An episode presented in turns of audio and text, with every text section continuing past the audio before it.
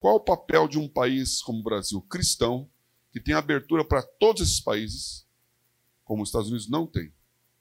Qual o nosso papel como ponte entre esses dois lados do hemisfério? Qual o papel da igreja em missões com isso? Então, nós temos uma oportunidade como país. Só que nós temos que preparar, fazer a nossa lição de casa. E uma das economias que mais podem, um, um dos, dos, setores da economia que mais pode se desenvolver, e o Brasil pode ser um campeão nesse negócio, é o setor digital. O seu jovem, ele tem que aprender a programar. É uma linguagem. Você pode falar português, inglês e Java. Se quiser fazer a coisa mais para frente aqui, né? Aí você tem as linguagens de aplicativos, né? O iOS e o Android. Então, Kotlin e outros nomes assim vão surgindo. E agora surgiu uma linguagem que integra tudo. Que é você programa de uma vez só em iOS e em Android, que é o Flutter. Não sei se alguém aqui já ouviu essa palavra Flutter mas é uma linguagem que está dominando. E eu sei que, eu sei por experiência própria, se a gente achar um fulaninho que consegue programar em Flutter, ele vai ganhar 10 mil reais por mês. Você perguntar quem quer ganhar 10 mil reais por mês, vai fazer uma fila. Quem sabe o que, que é. Aí. O que, que as pessoas querem ser hoje? Elas querem ser youtuber. Então o jovem vê a tecnologia como usuário. Ele quer ser um influencer. Ele quer ser famoso, ele quer ter uma, uma conta de Instagram. Mas o lado de dentro é onde nós temos que entrar. E é a grande real oportunidade de comunicar, de conectar, de fazer acontecer. Existe um ciclo para que isso aconteça no mercado. Então, passa aí. Essas três palavras, ó, inovação, capital semente, investidor anjo, é uma brincadeira que eu vou fazer aqui. São palavras que estão profundamente enraizadas no mundo de aceleração de startups hoje. Algo seja inovador, então todo mundo quer uma coisa disruptiva que nunca ninguém pensou.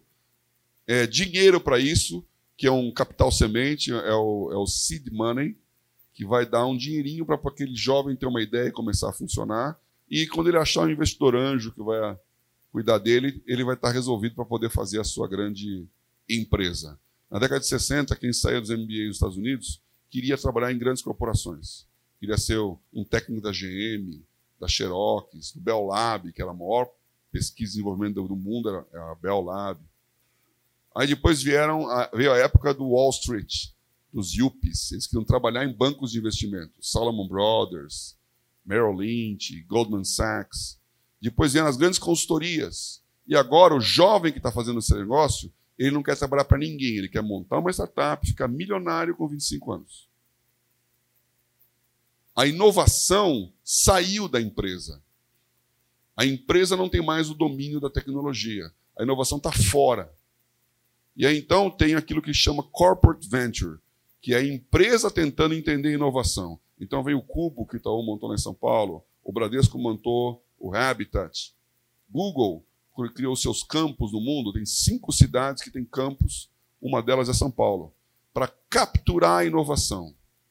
Grandes empresas, eu vivo nesse ambiente lá, fui para São Francisco, levei o pessoal lá, numa aceleradora. Quem é aqui que paga a aceleradora? Airbus, JP Morgan, as grandes indústrias, para ver, tem uma ideia, eu pego a sua ideia aqui. Porque inovação é o nome da moda. Agora, aqui, inovação é Isaías 43, 19. Eis que estou a fazer uma coisa nova na terra. Podeis sentir? Dá para perceber? Na linguagem revista aí que o Ernie me perdoe, a minha linguagem revista. Está entendendo? Eu estou fazendo um negócio novo. Deu para sacar? Então, Deus está fazendo uma coisa nova. O que é coisa nova? Rio no deserto.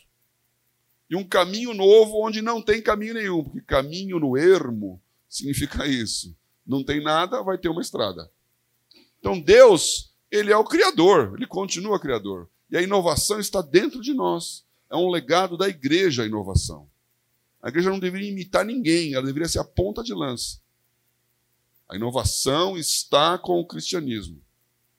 Você não aceite o contrário. Boas novas. Já é novo de cara. E é bom, né? Capital semente é uma brincadeira mesmo aqui, né? Mas, como está escrito aqui em Lucas, a semente é a palavra de Deus. Então nós temos uma semente que plantada vai frutificar. E você tem condições de fazer o que você quiser na Bíblia. A Bíblia continua sendo a Bíblia. E a palavra de Deus tem o poder de transformar o coração do homem. Quando essa semente cai nessa terra, muda. Eu mudei a minha vida por causa da Bíblia. E se eu estou aqui é por causa da Bíblia. As minhas decisões de considerar certo errado, bom ou ruim, em cima de, da, da palavra de Deus. E isto é algo que pode transformar uma nação.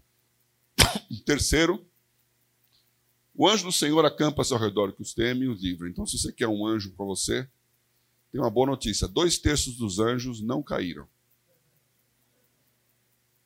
Se um terço faz esse barulho todo, se tem tanto endemoniado por aí, tem tanta opressão, tem tanta obra do diabo aí, se o carnaval está lá fora acontecendo, com um terço dos anjos, cadê os outros dois terços, hein?